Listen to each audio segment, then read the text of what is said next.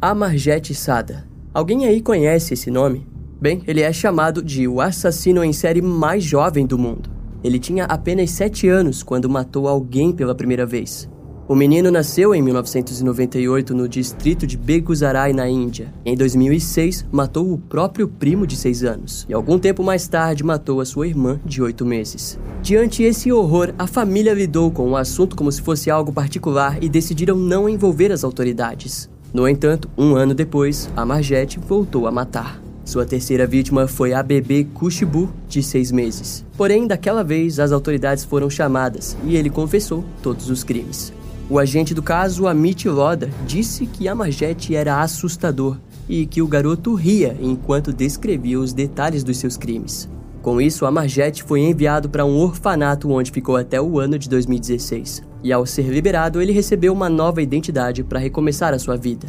E bem, com esse resumo da história de Amarjet, já dá para entender que a Índia não é um lugar para escoteiros, não é mesmo? No vídeo de hoje vamos falar sobre os 5 piores criminosos da Índia.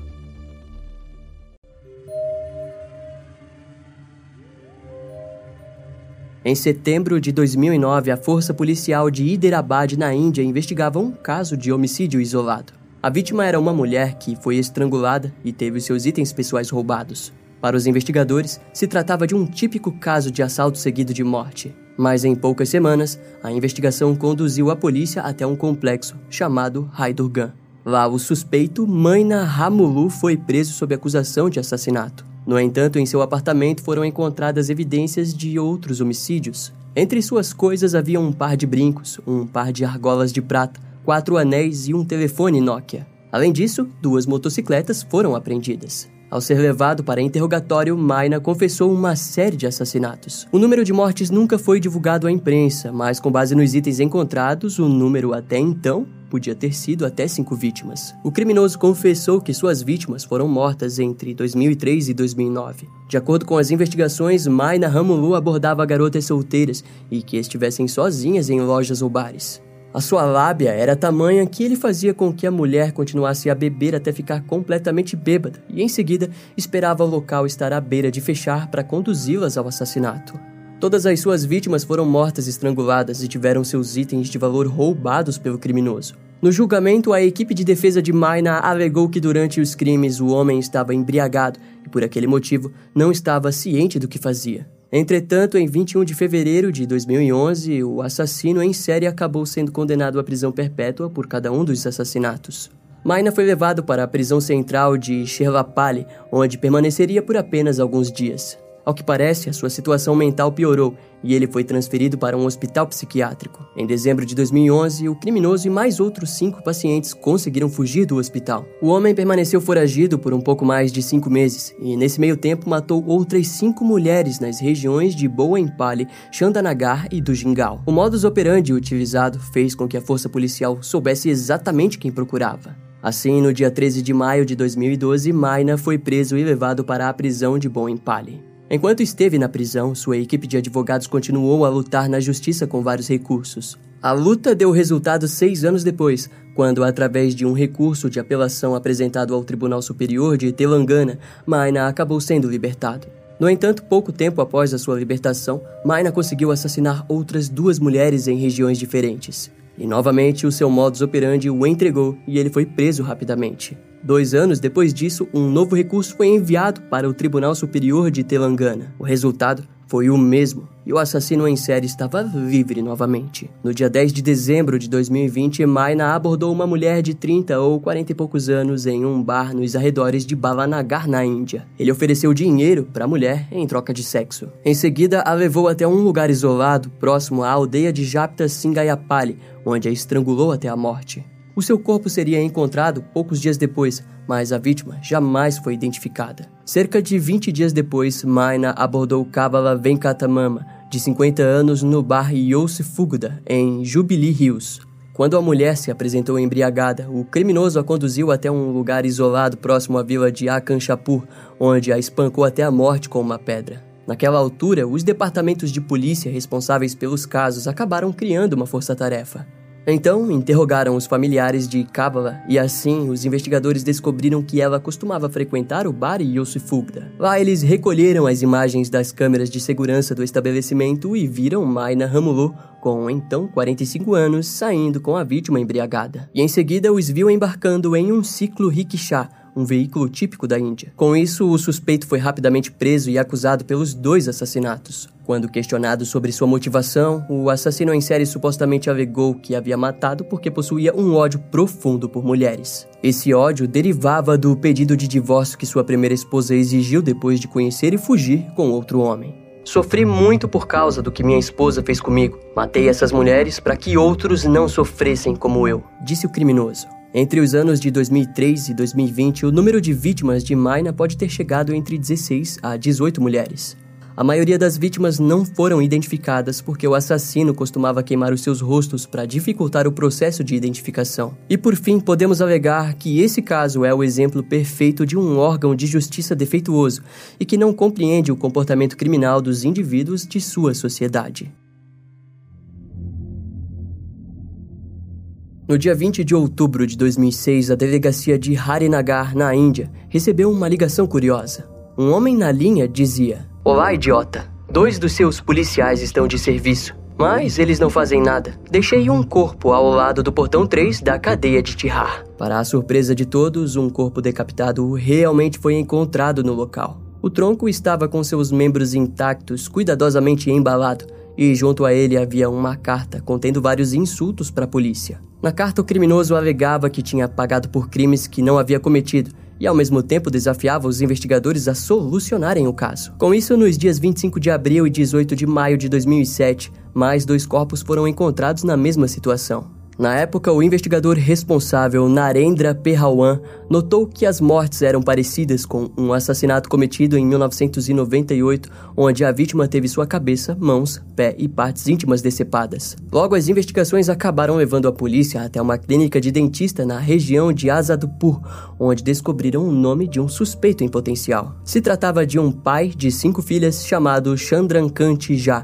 que foi preso sob acusação de assassinato em 1998, mas foi posteriormente liberado em 2002 por falta de provas. O suspeito costumava visitar o médico regularmente. Daquele modo, eles sabiam que em algum momento ele voltaria.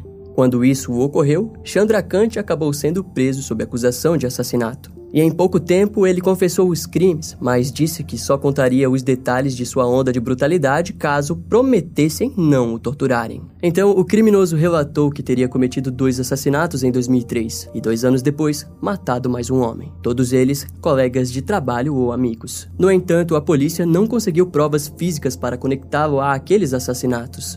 Tudo o que eles possuíam eram provas concretas sobre os três assassinatos cometidos entre 2006 e 2007. Quando questionado sobre o seu modo de agir, o assassino explicou que costumava mutilar os corpos e jogar os pedaços em diferentes regiões da Índia. E posteriormente, vários pedaços foram encontrados durante as investigações. Chandra Kant apenas deixou claro que as cabeças foram todas jogadas no rio Yamuna, pois para ele o rio era capaz de completar a transição da morte de suas vítimas. Então, durante uma das conversas com os investigadores, o assassino em série alegou que se ficasse muito tempo sem matar, o seu cérebro passava a ficar confuso. Com isso, antes do seu julgamento, ficou nítido para o tribunal que o criminoso possuía problemas mentais e que havia se tornado uma resposta violenta do sistema e da sociedade da Índia. O motivo disso estava em seu passado, que, quando investigado, nos apresenta Chandrakant como um imigrante de Delhi, onde ele se viu sem nenhum tipo de chance para crescer como indivíduo, pois sua vida piorou quando foi preso injustamente em 1998 sob acusação de assassinato.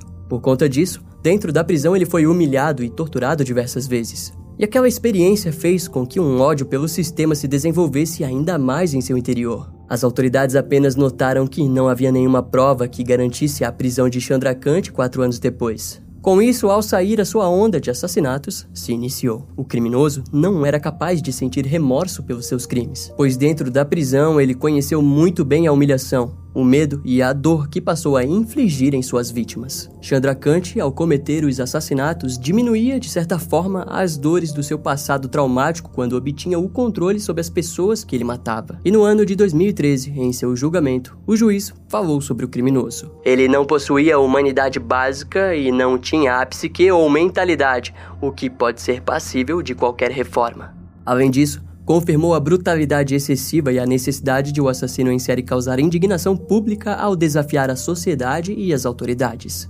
A sentença dada foi a pena de morte. Porém, pouco tempo depois, o Supremo Tribunal de Delhi reduziu a sentença para três prisões perpétuas. Quando o caso foi investigado por investigadores de plantão, foi descoberto que moradores e vizinhos de Chandrakhan acreditavam que ele estivesse envolvido em pelo menos 40 desaparecimentos ou assassinatos da região. Ainda há medo por parte dos moradores, que acreditam que, caso algum dia ele seja livre, é bem provável que mire atos de vingança contra a população. Mas em fevereiro de 2022, felizmente, o seu pedido de liberdade condicional foi negado. Em todo caso, o ponto mais interessante era o ritual que Chandrakant possuía. Ele costumava matar as suas vítimas sempre às 8 horas da noite e deixava o corpo da vítima no local enquanto jantava do lado dela. Atualmente, Chandrakant é conhecido como o Estripador de Delhi, e sua existência complementa o caso anterior, nos fazendo observar como a sociedade pode ser influenciadora no surgimento de um indivíduo violento. Estive presente em 931 casos de assassinato, eu posso ter estrangulado com as minhas próprias mãos pelo menos 125 homens, e posso ter sido visto estrangulando mais de 150. Disse Burham Gemidar, também conhecido como Tug Benham. E outro apelido que Burham carrega é o de Rei dos Bandidos. Entre o fim do século XVIII e início do século XIX, Burhan comandou um grupo chamado de Thug, que atuava em Oudh, no centro-norte da Índia. O nome do grupo deriva da palavra tag, e o termo thug possui referência ao ato do crime organizado. Muitos autores costumam dizer que Burham era um assassino em série mais prolífero do mundo. Geralmente alegam que ele tenha matado pelo menos 900 pessoas. Suas vítimas teriam sido todas mortas entre 1790 e 1840 através do estrangulamento com um lenço cerimonial no estilo torniquete. Segundo as fontes, o grupo Thug adorava a deusa da morte e da destruição Kali. Contudo, a adoração era feita de maneira deturpada, pois eles ofereciam sangue de suas vítimas em rituais posteriores ao estrangulamento. Na época de atuação do grupo, a Índia era dividida em tribos diferentes, cada qual com suas crenças particulares. É dito que mais grupos atuaram de maneira semelhante, mas seria apenas os Thug que alcançaram um nível de brutalidade tão grande. Viajantes costumavam cruzar o centro-norte da Índia durante o dia para evitar ladrões, mas haviam aqueles que precisavam viajar de noite. E era exatamente nesse momento que os Thug agiam. A noite era sinônimo de medo para os indianos daquele período que procuravam viajar em mais de três pessoas durante a noite. No entanto, isso não era o bastante, pois o grupo era muito maior do que poderia se imaginar. O alto número de membros fazia com que dezenas de pessoas fossem mortas, roubadas ou sequestradas ao mesmo tempo. Além disso, a Companhia das Índias da época precisava se preocupar com a pobreza que assolava o país, a qual era a principal causa dos ataques criminosos. Afinal, estar em um grupo com os Thug era a garantia de comida e bem-estar. De acordo com fontes, o grupo atuava de maneira organizada. Primeiro, um membro abordava o viajante ou viajantes e se apresentava como comerciante. Logo em seguida, o restante dos membros cercavam suas vítimas. Então, alguns os seguravam enquanto os outros estrangulavam. Depois, os seus itens de valores eram roubados e os corpos eram deixados no mesmo local da abordagem. As fontes informavam que Burhan teria começado a cometer homicídios por volta dos seus 10 anos. Sendo assim, como haviam noites que mais de uma pessoa era assassinada, ele facilmente poderia ter chegado a pelo menos uma centena de vítimas. No livro Thug: The True Story of India's Murderous Cult, o escritor Mike Dash alega que o assassino teria cometido 125 assassinatos com suas próprias mãos. Acredita-se que Burham nasceu por volta do ano de 1760 e o seu desenvolvimento desde criança ocorreu dentro do grupo e das crenças de sua tribo. De certo modo, toda a sua violência era hereditária, mas diferente das outras crianças, Burham não gostava de se comunicar. Tudo o que ele aprenderia em vida seria passado por Said Amer Ali, que o ingressou oficialmente na Thug. A grande diferença de Burhan para os outros membros era de que, ao estrangular suas vítimas, ele usava um grande medalhão que posicionava na região frontal da garganta. O item a ajudava na hora do estrangulamento. Além disso, como líder do Stug, o grupo tinha uma tradição de não matar mulheres, muçulmanos, músicos, leprosos e europeus. Suas vítimas, em maioria, eram turistas, comerciantes e peregrinos. No entanto, no ano de 1830, a colonização por parte dos britânicos se deu início e aquilo rapidamente causou a caça pelo grupo. O motivo estava no fato de que as autoridades se preocupavam com a proporção das mortes que estavam ocorrendo. Eventualmente, uma pequena guerra se iniciou. Vários policiais e investigadores foram mortos pelo grupo. E foi assim até que o superintendente William Henry Sleeman entrou como o principal investigador dos crimes do grupo dos Tug. O seu superior foi o general Lord William Bentinick, que o garantiu recursos para uma longa investigação. A sua principal jogada para conseguir acusações contra o grupo foi o de procurar membros inferiores e os garantir proteção em troca de informações. Na época, traições como aquelas eram consideravelmente normais, e a investigação teria durado 10 anos até que um caso fosse montado. Os primeiros a serem presos foram os familiares, como a mãe e irmãos de Burhan. Mais tarde, no ano de 1840, Burhan Gemedar se rendeu e foi sentenciado à morte por enforcamento. Criminoso confessou aos investigadores que o seu grupo, ao longo dos anos, pode ter matado até 900 pessoas.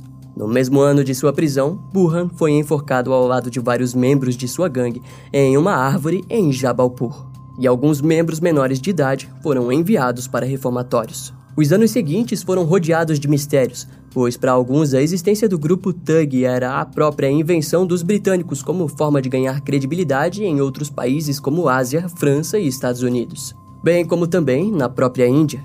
Entretanto, o escritor Mike Dash acredita que a história do grupo tenha sido sem dúvidas verdadeira. Embora ele admita que vários fatos são misturados com invenção, Mike também alega que ainda há chances de que Burham tenha sido realmente um dos assassinos em série mais violentos e mortais que já existiu. Em meados de junho de 2012, uma série de assassinatos deixaram a cidade de Kolan, na Índia, totalmente indignada com os crimes. As vítimas eram moradores de rua, os quais já eram vulneráveis devido à sua alta idade. A primeira vítima, de 65 anos, foi assassinada no dia 6 de junho de 2012. O homem foi espancado até a morte enquanto dormia sob o viaduto do escritório SP. Na época, o escritório estava em construção e era um local extremamente pacato, onde apenas moradores de rua paravam para passar a noite. Após o crime, o local foi isolado e inicialmente parecia apenas um crime comum. No entanto, na noite seguinte, Apukatan Achari foi encontrado assassinado próximo ao local onde frequentemente dormia. O assassino havia o atingido com algo contundente e pesado bastante para causar um ferimento fatal na região do pescoço e das costas do homem. E em pouco tempo, testemunhas levaram a polícia até o nome de Mota Navas, de 46 anos. Ao ser preso, ele fingiu confusão mental, e o fingimento acabou dando certo, e as autoridades somente o enviaram para uma clínica psiquiátrica. Após isso, os médicos acabaram diagnosticando Mota como apto e são, e ele acabou sendo liberado. Tudo isso tinha ocorrido em menos de cinco dias. Assim, no dia 18 de junho de 2012, Bondan Kumar, de 65 anos, foi encontrado assassinado sobre o viaduto próximo ao escritório SP. Bondan morreu atingido na cabeça por uma pedra. O crime ocorreu enquanto ele dormia, e curiosamente, Mota não foi considerado suspeito nesse crime. Um pouco mais de um mês depois, no dia 3 de agosto, o corpo de Tankapan, de 55 anos, foi encontrado dentro de uma sala de espera de ônibus. A vítima estava dormindo no local quando foi assassinada, com uma pedrada no rosto. No fim do mês de agosto, o corpo de Sudarsana, de 45 anos, foi encontrado em uma varanda no edifício municipal de Shinakada. O local costumava ser usado como ponto para moradores de rua dormir durante a madrugada. Assim como as outras vítimas, ele teve a sua cabeça destruída por uma pedra. Nos dias seguintes, o medo por parte dos moradores de rua cresceu e pelo menos dois conseguiram escapar de tentativas de assassinato. Na época, as autoridades que rondavam a região se depararam com Mota. Contudo, o homem fingiu doença mental e passou despercebido pelos policiais. Para lidar com a situação, o diretor-geral adicional da polícia na zona sul da Índia exigiu uma reunião e a criação de uma força-tarefa especial. Ele nomeou o comissário da polícia de Debesh, Kumar Berreira, como líder principal das investigações. Ao todo, a operação durou 15 dias. Eventualmente, a equipe do inspetor da polícia acabou prendendo Mota Navas no Parque de Nehru. Ao ser preso, informações sobre o seu passado passaram a rondar pela imprensa. Mota havia sido preso em 1996, acusado de assassinar um homem chamado Raja Sekaran. Algum tempo depois, ele foi inocentado devido à ausência de provas e testemunhas. Mas em 2007, Mota foi novamente preso sob acusação de assassinato de Shamir em Caricude. Os assassinatos ocorriam dentro de uma grande área comum, indicando que o assassino permaneceu em sua área principal durante todos os assassinatos. Em maioria, os seus alvos foram todos moradores de rua. A polícia o chamou de psicopata sádico. Sua escolha por vítimas tão vulneráveis comoveu a sociedade da Índia, mas não o bastante para que programas sociais fossem criados. Em nenhum momento Mota tentou esconder os corpos e não agrediu as vítimas com ferimentos pós-mortem, como também sequer demonstrou tendências sexuais com suas vítimas. Em resumo, as autoridades informaram que Mota Navas não apresentou nenhum motivo claro sobre seus crimes. A falta de motivação fez todos acreditarem que se tratava apenas de um tipo de descarga de raiva suprimida oprimida pelo assassino. Os moradores de rua eram alvos mais fáceis, todos eles dormiam enquanto eram mortos. O ritual de Mota estava em ir se deitar cedo para acordar antes da meia-noite e perambular pelas ruas na procura de vítimas para mirar sua frustração e raiva descontrolada.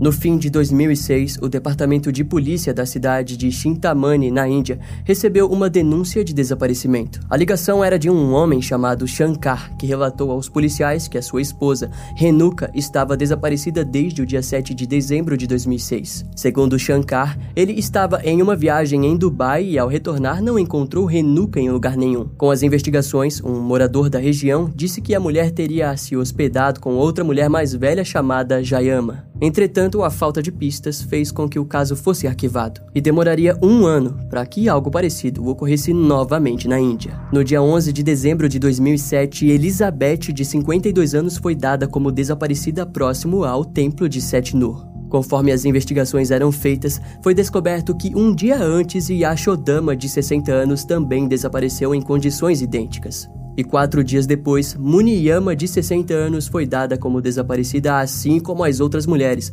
tendo alugado um quarto de hóspedes próximo a um templo da região. No dia 17 de dezembro de 2007, a sacerdotisa do templo Rebal Shikakempama, chamada Pilama, de 60 anos, desapareceu na cidade de Madur. Curiosamente, a mulher alugou um quarto para hóspedes em um templo relativamente longe no qual ela atuava. E além disso, alguns itens pessoais da mulher foram roubados, já itens de menor valor se encontravam no quarto. E logo no dia seguinte, outra mulher chamada Nagaveni, de 30 anos, desapareceu em Dodabalapur. Ela foi vista pela última vez em um quarto de hóspedes próximo ao templo Gati Subramanichuari. E após aquela série de desaparecimentos idênticos, as coisas simplesmente se aquietaram. E para piorar, não haviam vestígios para que uma investigação sólida levasse os investigadores para alguma direção. Era mais ou menos como procurar por um fantasma. Mas foi assim até que, em dezembro de 2008, denunciaram uma mulher que andava vendendo joias roubadas em um ponto de ônibus na região. Com isso, as autoridades foram até o local e prenderam a mulher que se identificou como Jayama, de 38 anos. Em sua posse foram confiscados vários itens, sendo eles das mulheres desaparecidas. Já durante o interrogatório, ela acabou confessando rapidamente os assassinatos e se identificou como Kade Kempama. As autoridades haviam acabado de prender a primeira assassina em série da Índia. Com as investigações, foi descoberto que Kempama nasceu no ano de 1970 nos subúrbios de Bangalore. A sua família era pobre, assim como todas as outras famílias da comunidade em que viviam. Em contrapartida, Kempama nunca aceitou aquilo, pois ela desejava conquistar grandes riquezas. Para a mulher, ela seria rica independente da forma de como conseguiria atingir o seu objetivo.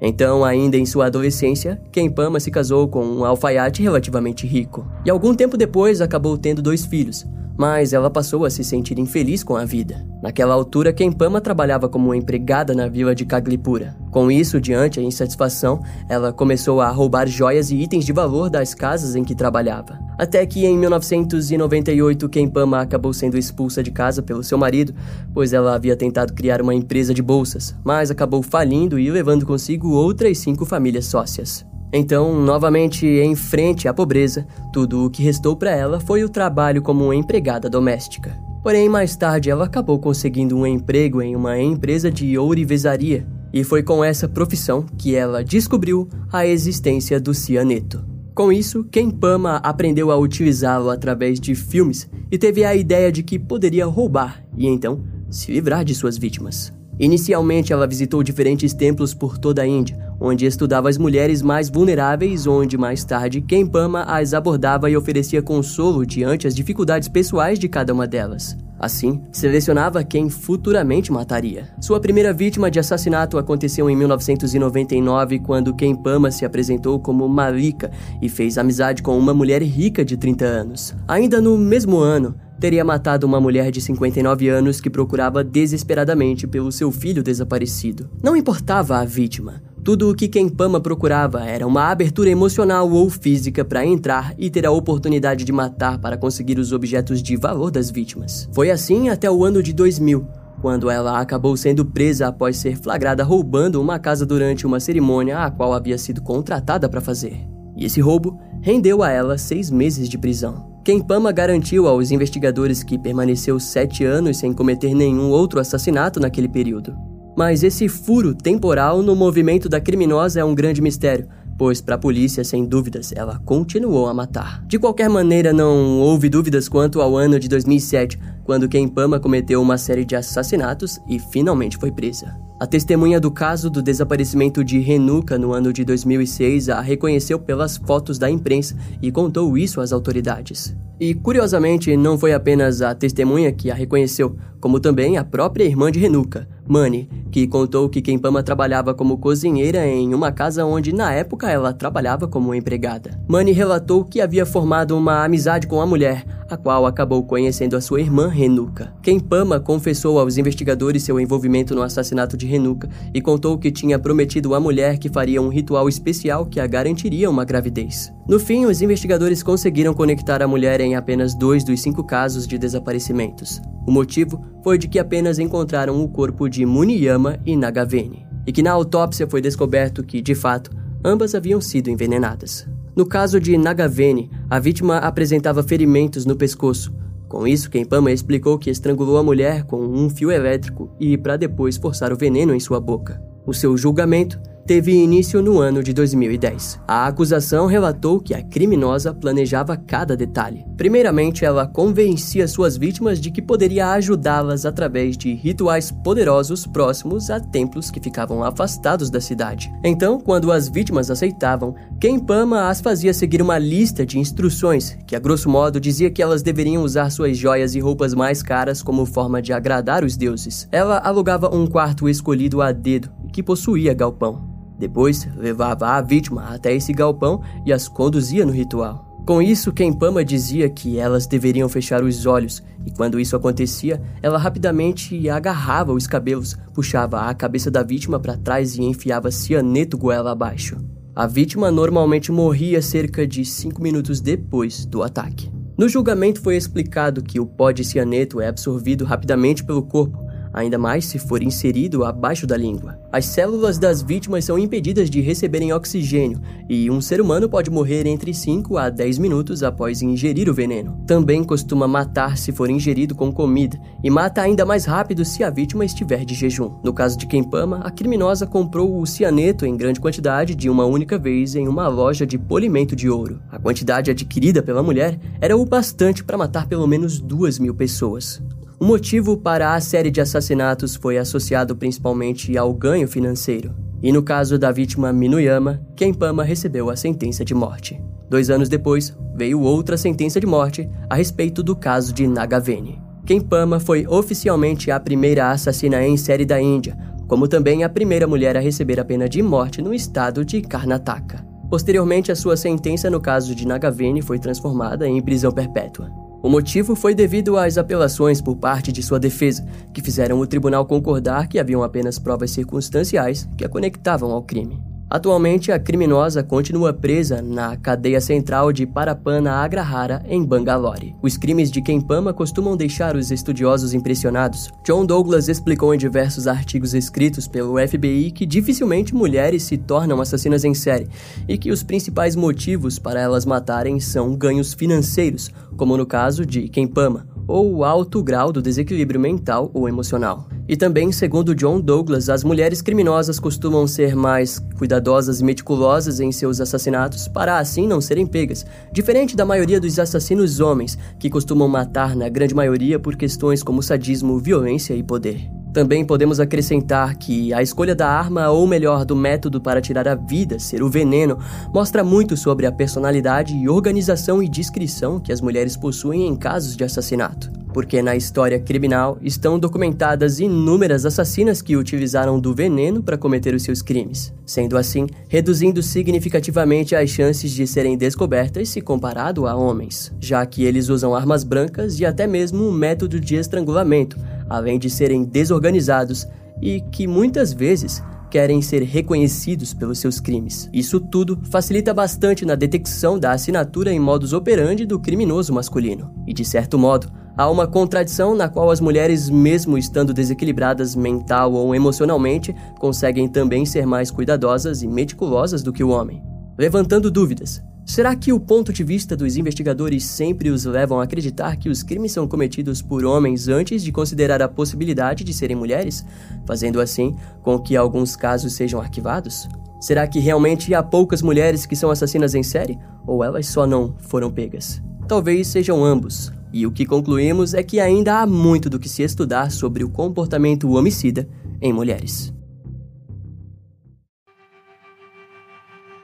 Esse caso vai ficando por aqui. Eu espero que você tenha gostado.